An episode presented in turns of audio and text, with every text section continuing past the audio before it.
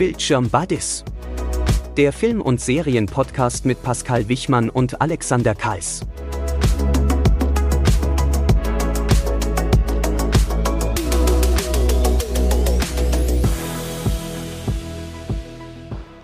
Ja, und damit herzlich willkommen zurück zu einer weiteren Folge, zu unserer fünften Folge des Bildschirm Buddies Podcast am 5. Januar. Ich begrüße euch. Mit dabei ist auch wieder der Alexander. Wir haben Weihnachten gut verbracht. Ich hoffe, oder wir hoffen vielmehr, ihr natürlich auch und habt, soweit es ging, auch dann nach Weihnachten trockene Füße behalten. Leider, leider Gottes gibt es in Niedersachsen und in Teilen NRWs viele Menschen, die nasse Füße über Weihnachten bekommen haben. Und damit begrüße ich auch dich, Alex. Moin. Ja, hi Pascal, moin, frohes Neues vor allem erstmal. Genau. Ähm, aus dem weiße Weihnachten Gedanken ist leider nichts geworden. Da hat auch die Folge 4 nichts geholfen, leider mit unseren tollen Empfehlungen, die wir da so abgegeben haben. Das Hochwasser ist zum Glück bei uns in Bayern nicht ganz so krass, aber dennoch auch sichtbar gewesen. Also wir waren hier kurz nach Heiligabend mal, weil wir uns läuft ja die Donau entlang mal an der Donau und da war die auch schon überall über die Ufer drüber und äh, Flutsperren aufgebaut und alles. Also richtig, richtig übel. Schade eigentlich, weil wir hatten drei Wochen vorher wirklich wunderbaren Schnee und das hatte alles so den Anschein, als ob wir dann doch mal weiße Weihnachten kriegen. Aber hat leider nicht sein sollen. Ist denn äh, bei euch selber irgendwie, seid ihr betroffen vom Hochwasser? Also ich wohne ja direkt an der Nordseeküste und bei uns gab es tatsächlich einige Sturmfluten, auch mit Überschwemmungen, auch so, wo ich sage, so noch nie erlebt. Also in, in der Stärke tatsächlich nicht. Also zu mir zum Wasser ist nicht weit. Sturmflut gehst du dann einfach mal angucken aus sicherer Entfernung, ist ein Naturschauspiel, passiert dir tatsächlich auch häufiger, als man denkt. Aber dass tatsächlich ganze Parkplätze und Vorplätze dann komplett überschwemmt waren und dann auch teilweise vier Meter über dem Normalpegel, das war schon beachtlich. Hm. Aber unser Keller ist trocken geblieben, ja. Ja, Gott sei Dank, ja. Wir wohnen zum Glück ein bisschen weiter oben am Hang. Also bis die Donau zu uns hochkommt, ist die Nordsee vorher vermutlich in Köln angekommen. Wahrscheinlich. Also das kann etwas dauern. Naja, super. Mensch, dann wollen wir doch vielleicht auch mal direkt in unsere Folge reinstarten. Und ja, ich würde mal sagen, unser Bibi-Bot, der darf gleich mal ankündigen, worum es heute geht. Ich darf aber schon so viel sagen, wir werden uns heute mit Monstern beschäftigen. Genau. Gut, dann lassen wir mal den Bot seinen Job machen. Los geht's. Der Film der Woche ist Pacific Rim. Ja, Pacific Rim. Sehr cooler Actionstreifen. Weiß nicht, ob du den gesehen hast, Pascal. Doch, tatsächlich. Also ich habe ihn dreimal gesehen, damals 2013, als er rauskam und äh, dazwischen dann auch nochmal und jetzt natürlich in den letzten Tagen nochmal ein bisschen damit befasst, nochmal die Erinnerungen wieder hochgeholt. Worum ging es in dem Film? Was war das für ein Film? Hat der Film mir damals eigentlich gefallen? Hat er mir nicht gefallen? Also ja, die Erinnerungen sind wieder da. und wie hat er dir denn gefallen? Damals ja, soll nicht heißen, dass es heute nicht so ist. Es gab bei mir nur so eine Genreverschiebung, was ich gerne schaue und was ich weniger gerne schaue, so mehr mhm. oder weniger nebenbei. Und mittlerweile, ne, mittlerweile Jahre später, ist das so ein Film für mich, den kann ich nebenbei gucken lassen. Wenn ich da ganz ehrlich, mache ich den an nebenbei. Also da lasse ich mich dann nicht komplett auf die Handlung drauf ein, auch wenn die an sich echt gut war und mir damals tatsächlich auch gefallen hat, als der Film erschienen ist. Ja, ja, geht mir ähnlich. Hat man dann mal gesehen. Pacific Rim ist ja ein der Anfang von einem Franchise, das Pacific Rim Franchise, läuft für sich separat, auch wenn wir heute über das sogenannte Monsterverse uns auch mal ein bisschen unterhalten werden, ähm, ist dennoch Pacific Rim nicht direkt im Monsterverse enthalten. Also vielleicht ganz kurz, bevor wir jetzt erklären, worum geht's bei Pacific Rim, was hat uns gefallen, was fanden wir nicht so gut, die Begriffserklärung mal zu diesem Thema Monsterverse an sich. Das ist ein Multimedia-Franchise, was in einem fiktiven Universum spielt und da kommen unter anderem eben Godzilla vor, da kommt King Kong vor, da spielen auch diese verschiedenen Filme, Kinofilme, die es ja von Warner Brothers entsprechend gibt. Ne? Also zum Beispiel eben Godzilla 2014, Kong Skull Island 2017 und, und, und, und, und. Die, dieses Jahr kommt übrigens nochmal ein neuer Godzilla und Kong The New Empire raus. Und das hat aber nichts direkt, was zumindest das Franchise angeht, mit Pacific Rim zu tun. Bei Pacific Rim gibt's auch riesengroße Monster. Es gibt auch einen Breach, beziehungsweise dieses Pacific Rim, so eine Art Dimensionsportal, wo riesengroße Viecher rauskommen, die unsere Erde zerstören wollen. Aber es gibt kein Zusammenkommen. Also es bisher zumindest, es ist nicht ausgeschlossen, rein theoretisch, ich meine, das Monsterversum ist riesengroß und theoretisch könnte es sein, dass irgendwann mal die Charaktere von Pacific Rim auch vielleicht gegen oder mit Godzilla kämpfen werden. Aber in Pacific Rim hat das erstmal keine äh, tiefere Relevanz an der Stelle. Dieses ganze Thema Monsterverse, wenn man sich das so anguckt, denkt man eigentlich, das müsste aus Japan kommen, aber nein, es ist tatsächlich von Warner Brothers konzeptioniert und auch vertrieben.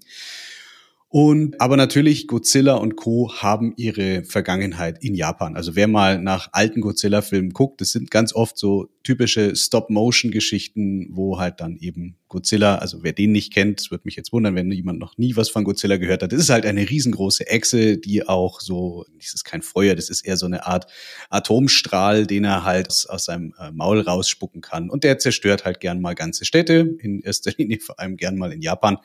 Und ja, so ist es dann eben auch bei Pacific Rim, denn auch hier reißt eine Erdspalte auf im Pazifischen Ozean und da kommen dann diese großen Monster oder auch genannt Kaiju raus und die wollen halt die Erde zerstören. Und ja, die Menschheit findet das nicht so besonders. Und äh, Pascal, erzähl doch mal, was haben die Menschen denn dagegen ins Feld zu bringen?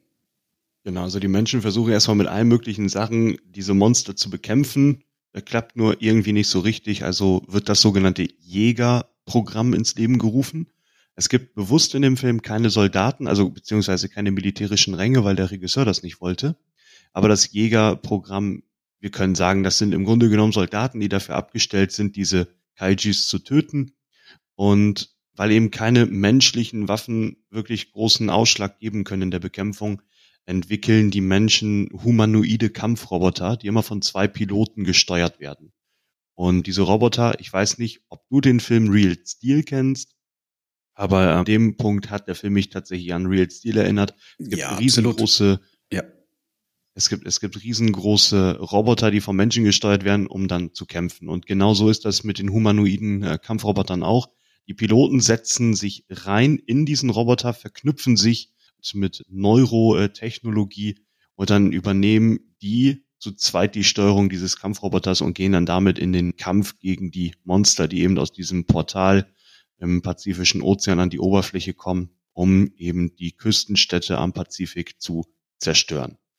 Und damit fahren die eigentlich auch ganz gut. Fünf Jahre zumindest. Dann wird nämlich das Jägerprogramm eingestampft und die Menschen bauen einen gigantischen oder ganz viele gigantische Schutzwälle gegen diese Monster an den pazifischen Küstenstädten, die aber, oh Wunder, oh Wunder, ja doch wieder durchbrochen werden. Und ich glaube, im Film trifft es Sydney als erstes, wo sie dann diesen, diese Mauer durchbrechen und ja, Chaos stiften und die Menschen wieder mal angreifen und wieder mal töten und die ganzen Städte wieder mal kurz und klein hauen. Ja, genau.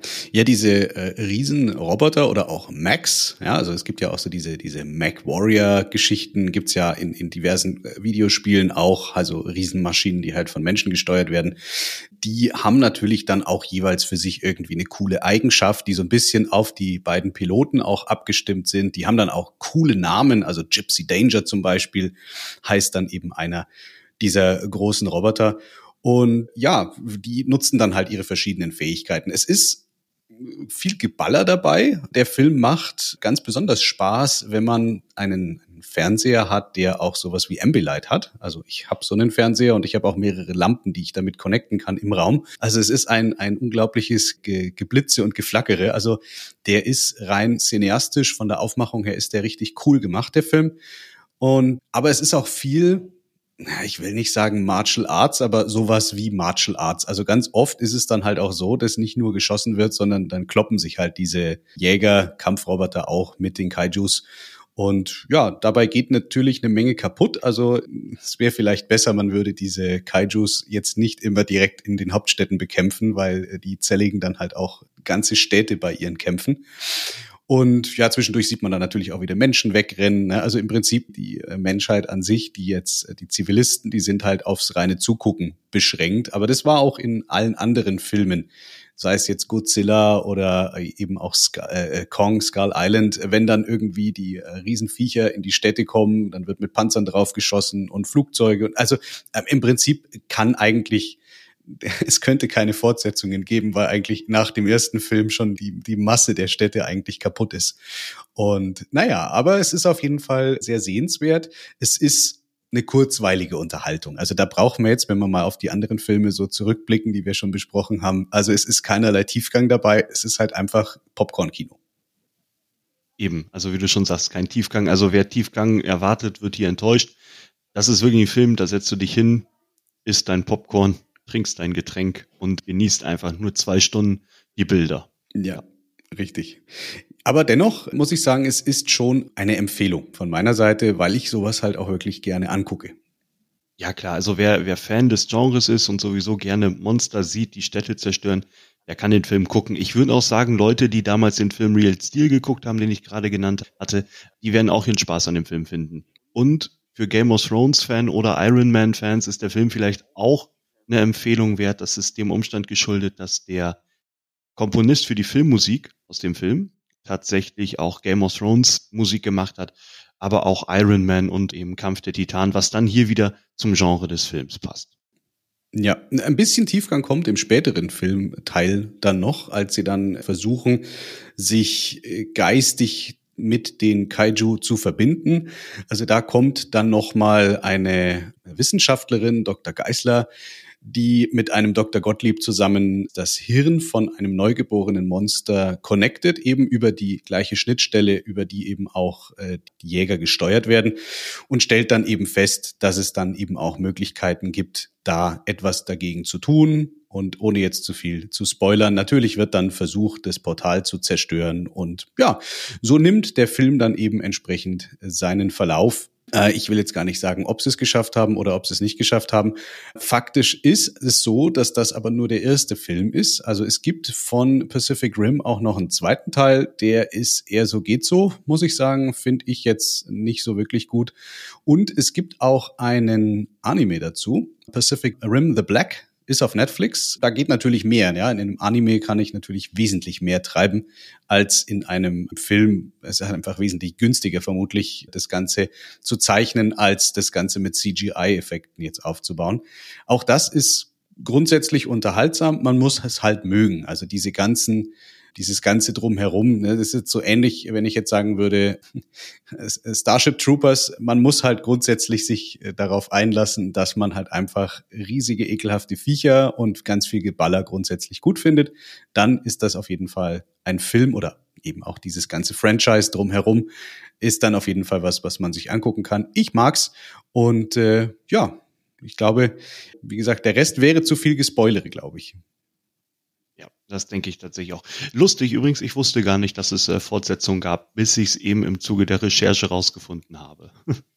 Ja, ich, ich freue mich dann immer, wenn da was Neues kommt in diesem Bereich, in diesem Universum. Es ist halt, leider so, dass man heute in den Studios scheinbar versucht, Konzepte, die irgendwann mal funktioniert haben, aufzugreifen und dann das Ganze nochmal aufzukochen und nochmal und nochmal. Ja, also das haben wir bei so vielen Sachen schon erlebt. Ne? Ghostbusters Legacy zum Beispiel, ein absoluter Unsinn der Film ja, das war halt in den 90ern und 2000ern gut, aber es muss jetzt nicht in unserer aktuellen Zeit gut sein. Aber auch da, man versucht halt diese Kuh so oft zu melken, wie es halt einfach geht. Ne? Wie auch bei Jurassic Park, ja. wo wir dann auch wieder bei großen Wesen wären. Ja, ja, aber auch ein ganz furchtbarer Reboot. Also, oder was ja kein Reboot, es ist eine Fortsetzung, aber trotzdem, ne. Es ist Müll. Also, finde ich zumindest, ja. ja. Nee, das muss man überhaupt nicht haben. Nebenbei vielleicht als kleiner Side-Fact kann man übrigens im Stream sich bei Netflix und WoW, also Wow, beziehungsweise Sky angucken. Schön ist es, dass Sachen, die bei Netflix laufen, und das wissen viele gar nicht, wenn man ein Netflix-Abo hat, sich auch mal der Blick in die App Stores lohnt. Also sei es jetzt bei Apple oder auch im Google Play Store. Denn Netflix gibt Spiele auch raus. Also Netflix ist mittlerweile ein Spieleentwickler und zu diesem ganzen Thema rund um die Kaiju gibt es ein schönes Spiel, Into the Breach, und das ganz furchtbar aus. Also das ist so optisch im Stil der 80er gehalten. Man hat im Prinzip eine rundenbasierte äh, Strategiesimulation mit verschiedenen Panzern und anderen Geschützen und die kann man entweder ein Stück weit ziehen und dann schießen oder man zieht ein ganzes Stück weit und schießt dann eben nicht oder man geht in Verteidigungsposition und wenn man seinen Zug beendet hat, dann kommen eben die Monster dran, die tauchen dann auf einmal auf und, und machen dann ihrerseits wieder Sachen. Das sieht wirklich nach nix aus, das Spiel, aber es macht wirklich Spaß. Hat mich damals, wie ich das gesehen habe, so ein bisschen an die XCOM Urahnen UFO, Enemy Unknown, erinnert. Und also es macht definitiv Laune, das zu spielen. Und wie gesagt, wenn man ein Netflix-Abo hat, kosten diese Spiele auch nichts. Danke für den Hinweis, da habt das Leute. Ich glaube sogar, dass du in der Netflix-App selbst auf dem Smartphone zum Beispiel auch in die Spielekategorie gehen kannst. Da musst du nicht mal im App Store suchen, dann kannst du das direkt aus der App heraus installieren. Ah, okay, das wusste ich jetzt wiederum nicht. Aber ja, also wie gesagt, ist ein netter Service und äh, ein leidlicher Versuch, die Preissteigerungen, die sie ständig machen, irgendwie zu legitimieren, vermutlich. Wahrscheinlich. Gut, hast du noch was zu unserem Film der Woche? Nein, tatsächlich nicht. Okay, wunderbar. Dann switchen wir doch mal direkt rüber zur Serie der Woche.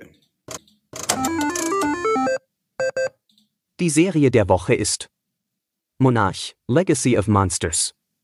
Und damit bleiben wir im Monsterverse. Kennst du Monarch? Ja, also ich bin ja ähm, eingefleischter Apple-Fan, habe ich ja mal erzählt. Deswegen ist das Apple TV Plus Abo für mich Pflicht. Und ja, ich habe ähm, den Trailer damals gesehen zur Serie und dachte mir so, ja, ist nicht mein Genre. Da habe ich gerade schon genug zu erzählt. Aber der Trailer an sich sieht relativ spannend aus. Und wenn man so einen Podcast macht, wie wir beide das hier machen, dann muss man auch mal über seine Tellerrand hinausschauen und auch mal Sachen schauen, die man so vielleicht nicht schauen würde. Und äh, deswegen habe ich mich dann hingesetzt und habe angefangen, die Serie zu schauen. Und glaube ich, habe die ersten, ja, die ersten zwei Folgen habe ich tatsächlich auch in einem Rutsch durchgeschaut. Danach war ich dann müde. Aber ähm, hat mir so vom Gesamtkonzept erstmal gefallen. Ich versuche jetzt mal nicht zu sehr zu spoilern, aber auch dieses kleine Familiendrama, was sich da in Japan abzeichnet, das hat's halt persönlich gemacht und ich glaube, das tut der Serie auch gut, gerade in Bezug auf einen möglichen Tiefgang. Und interessant ist auch dieses Konstrukt mit Monarch, also Monarch, das äh, nämlich inszeniert wird als Art Geheimorganisation, Geheimbund. Also ganz, ganz spannend und ein ganz, ganz äh, krasser Kontrast zu Pacific Rim. Ja, das ist der Versuch, ein bisschen Handlung mal da reinzubekommen in dieses ganze Monsterverse. So viel wurde, glaube ich, in keinem der Filme bis jetzt geredet wie in der Serie Monarch. Äh, du hast es ja gerade schon gesagt, ähm, ordnet sich von der Timeline her hinter dem ersten Godzilla-Film ein. Also ist quasi der G-Day, der Godzilla Day, an dem anders als sonst in diesem Film nicht eine japanische Stadt vernichtet wird, sondern ein Teil von San Francisco. Und da ordnet sich der Film zumindest in der Timeline ein. Also 2015 war der G-Day und die Serie an sich spielt dann eben nach diesen Ereignissen. Es gibt aber auch äh, immer wieder Zeitsprünge, die eben erklären, wie denn das mit den Monstern eigentlich so passiert ist, warum gibt's die denn überhaupt, warum wurde daran rumgeforscht und so weiter und so fort. Und das ist genau die Komponente. Und ich bin weiter als du. Also ich bin tatsächlich wochenaktuell auf dem Stand, weil die Serie läuft gerade noch. Aber ich muss sagen, diese ewigen Zeitsprünge, die machen mich kaputt. Also das ist ähnlich, wie wir es bei Inception schon gesagt haben. Ich hasse sowas. Absolut. Und das macht mich komplett verrückt bei dieser Serie, die an sich eigentlich ja ganz gut gemacht ist. Wahnsinn. Ich persönlich bin nämlich ein Fan davon, wenn sich eine Geschichte über mehrere Zeitebenen streckt. Deswegen finde ich die Serie Dark von Netflix auch so genial. Und das hat mir bei Monarch tatsächlich auch sehr gut gefallen, schon in den ersten Folgen, die ich gesehen habe, dass sie nicht linear nur in einer Zeit bleiben, sondern eben auch diese Rückblicke machen. Wie kam es überhaupt dazu? Und wir dann auch in der Zeit hin und her springen. Also ich finde das toll. Ich mag das, wenn ich gefordert bin beim Schauen Und ähm, es macht dann zum Ende einer jeden Serie mit, mit verschiedenen Zeitachsen, schließt sich das Gesamtbild dann. Und dann ist das wie so ein Puzzle zu Ende puzzeln und ein ganz, ganz schönes Gefühl für den Zuschauer, der dann auch durchgehalten hat. Also Alex, wie bei Inception, einfach durchhalten. Das wird schon gut. Ja, ich gebe dir ja recht. Es ist ja auch notwendig für die Story. Also die Serie würde ohne Zeitsprünge nicht funktionieren. Da hätte man dann zwei Serien machen müssen. Einmal das, was um 1900 irgendwas 45 oder wann passiert ist und eben dann die aktuellen Ereignisse. Es ist halt für den Plot grundsätzlich erforderlich zu erklären, warum diese drei jungen Erwachsenen eben zusammenkommen und warum die da einmal über den ganzen Erdball reisen, um ihren Vater zu finden. Also das vielleicht kann man an der Stelle schon mal sagen.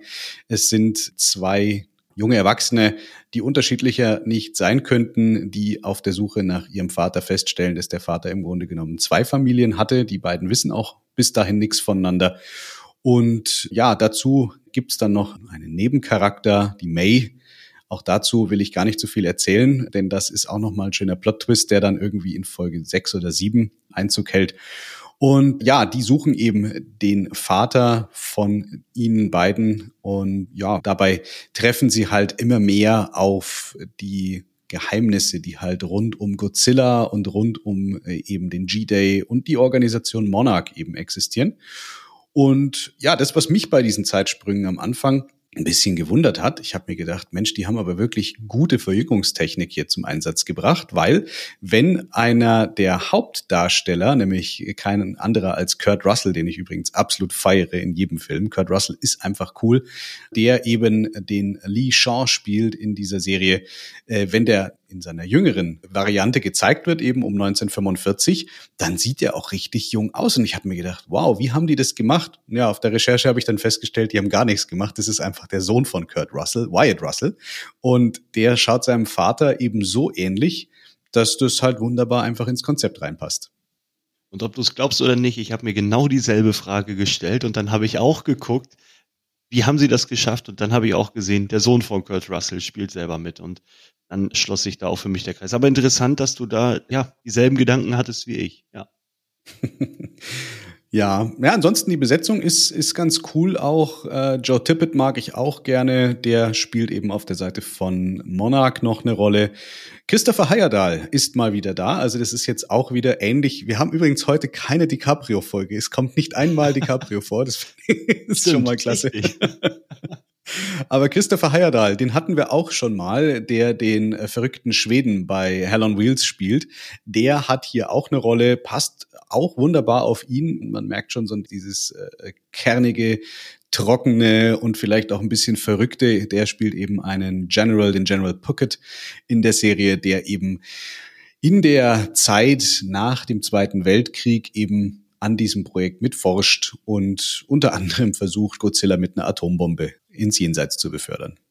Das zeichnet auch irgendwie jeden Bösewichten aus. Also diese scheinbare, offensichtliche Lust, immer alles gleich mit, mit den größten Waffen zu vernichten. Naja, aber gut, das braucht jede Serie so ein bisschen. Und wenn du gegen irgendwelche Monster und Godzilla-artige Wesen kämpfen willst, die du so nicht besiegst, dann musst du kreativ werden. Wie die Menschen auch im Film Pacific Rim. Ja, das ist wohl richtig, ja. Ja gut, also grundsätzlich, ähm, wir haben es noch gar nicht gesagt, ja auch hier kommen Monster vor. Der, die Serie heißt ja nicht umsonst Legacy of Monsters. Godzilla werden wir oder sieht man einige Male im Verlauf der ersten Staffel. Es kommen auch noch ein paar andere Kaiju vor. Die sind ganz cool gemacht. Auch hier gibt es einen Breach, den du noch nicht gesehen hast, aber du wirst ihn noch sehen, der dann auch eben dafür sorgt, dass hier Viechereien eben in unsere Dimension rüberschwappen. Aber und da kommt jetzt mein großes Aber. Ich bin ein bisschen unbefriedigt bis jetzt mit der Serie. Diese Familienintrige und die Suche nach dem Vater und Geheimorganisation, alles schön und gut. Aber irgendwie, hm, das hatten wir gerade schon, wie bei so vielen anderen Versuchen, auf einem Trittbrett mitzufahren, auf einem Thema. Zwar ganz nett, aber ja, wie man so sagt, das Gegenteil von gut ist gut gemeint und so geht's mir zumindest mit der Serie. Ich finde, es nimmt dem Ganzen so ein bisschen den Spaß, auch dieses Familienrätsel und eben die von mir nicht so gern gesehenen Timeline-Sprünge. Und diese Erklärungsversuche, ja, also es wird halt künstlich eine Organisation konstruiert, eben Monarch und ja, Verschwörer und äh, weiß ich nicht, so. Auch im, im Verlauf der Story geht dann irgendwann Monarch an die Öffentlichkeit und sagt halt, hey, wir sind Monarch und wir schützen die Menschheit schon seit geraumer Zeit eben vor den Monstern und alle so, echt, wow, voll cool und so. Und ich denke mir, warum? Was soll das jetzt? Also es ist ein bisschen an den Haaren herbeigezogen und äh, die Logik lässt an manchen Stellen schon wirklich Luft. Aber um bei der, bei dem Franchise mal äh, grundsätzlich bei der Aussage beim, vom Film zu bleiben, es ist halt einfach Unterhaltung. Also man sollte jetzt nicht versuchen, hier einen tieferen Sinn zu finden und irgendwie einen mordsmäßigen Plot zu erwarten. Das ist nicht Game of Thrones und es ist auch nicht Harry Potter. Es ist halt einfach es sind Monster, auf die geschossen wird und irgendwie sind die Monster aber dann doch nicht ganz böse, sondern die haben dann auch irgendwie was Gutes und irgendwer will sie dann schützen. Also ja, kann man sich angucken. Es ist keine komplette Zeitverschwendung. Wer so wie ich drauf steht, muss es sich grundsätzlich anschauen, geht kein Weg dran vorbei. Aber ja, es, es muss nicht unbedingt sein. Dann wäre das ja so ziemlich die erste Apple-Serie, die man dann ja mit so einem, naja, geht so bewerten könnte und müsste.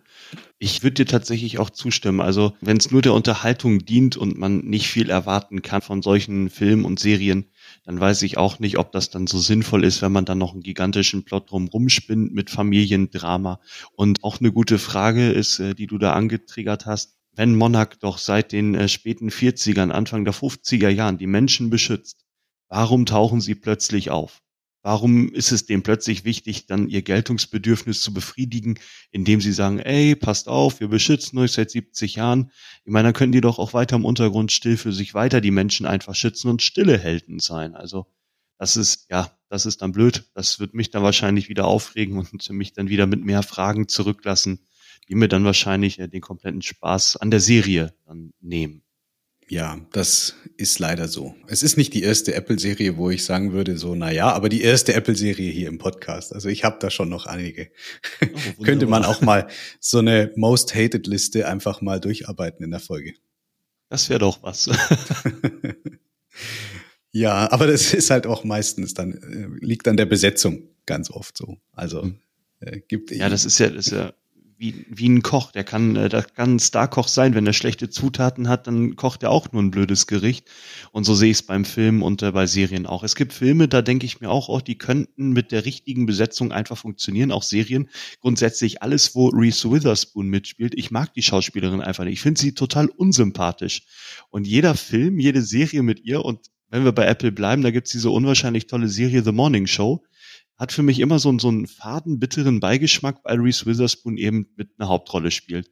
Und ja, das ist einfach so. Und dann landen die Dinge automatisch bei mir auf so einer Hassliste. Ja. ja, geht mir so mit Blind. Ich pack diesen Schauspieler einfach nicht. Ich konnte ihn auch in Aquaman schon nicht leiden und äh, in äh, Game of Thrones hat er mich auch aufgeregt da in der ersten Staffel. Da war ja da der Mann von Khaleesi. Ich weiß nicht mehr, wie er geheißen hat bei Game of Thrones, aber der Typ regt mich einfach auf aber äh, komplett spaltendes Thema. Ich habe letztens mit einer Kollegin darüber gesprochen und die findet den absolut klasse. Ja, Geschmäcker sind halt verschieden, ne? ja, ist wohl so. Gut, also ich sag mal, Fazit Monsterverse grundsätzlich cool, Pacific Rim definitiv cool, auch wenn es nichts direkt mit dem Monsterverse zu tun hat. Wer auf Geballer und Kaputtmachung steht, dann sind zumindest diese Filme rund um die Kaiju wirklich eine Empfehlung. Die Serie, ja, kann man sich grundsätzlich angucken, muss man aber nicht. Es trägt jetzt nicht unbedingt dazu bei, dass man jetzt besser versteht, warum Kong und Co. halt irgendwie so sind, wie sie sind. Es ist halt eine nette Erklärung, dass man mal kapiert, dass das halt eine Paralleldimension ist. Aber das war mir auch schon klar, als man irgendwie äh, blaues Leuchten irgendwo im Meer oder sonst wo gesehen hat und auf einmal ist da eine Riesenechse, die vorher nicht da war. Hm, die wird wohl keiner da unter Wasser jetzt gerade gezüchtet haben, also muss die ja wohl aus einer anderen Dimension kommen. Richtig. Gut. Dann glaube ich, haben wir es für heute schon wieder, oder? Ja, das haben wir tatsächlich. Also von meiner Seite aus gibt es nichts weiter zu erzählen zu, den, zu dem Film, zu der Serie. Und äh, von meiner Seite würde ich euch dann in euer wohlverdientes Wochenende verabschieden. Und mich natürlich bedanken, dass ihr wieder mal eingeschalten habt.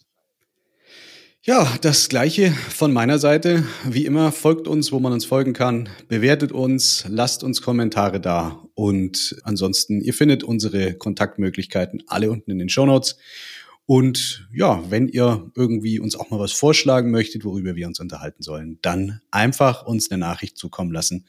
Und dann werden wir das natürlich gerne machen. In diesem Sinne, auch von mir ein schönes Wochenende und bis zum nächsten Mal. Tschüss. Tschüss.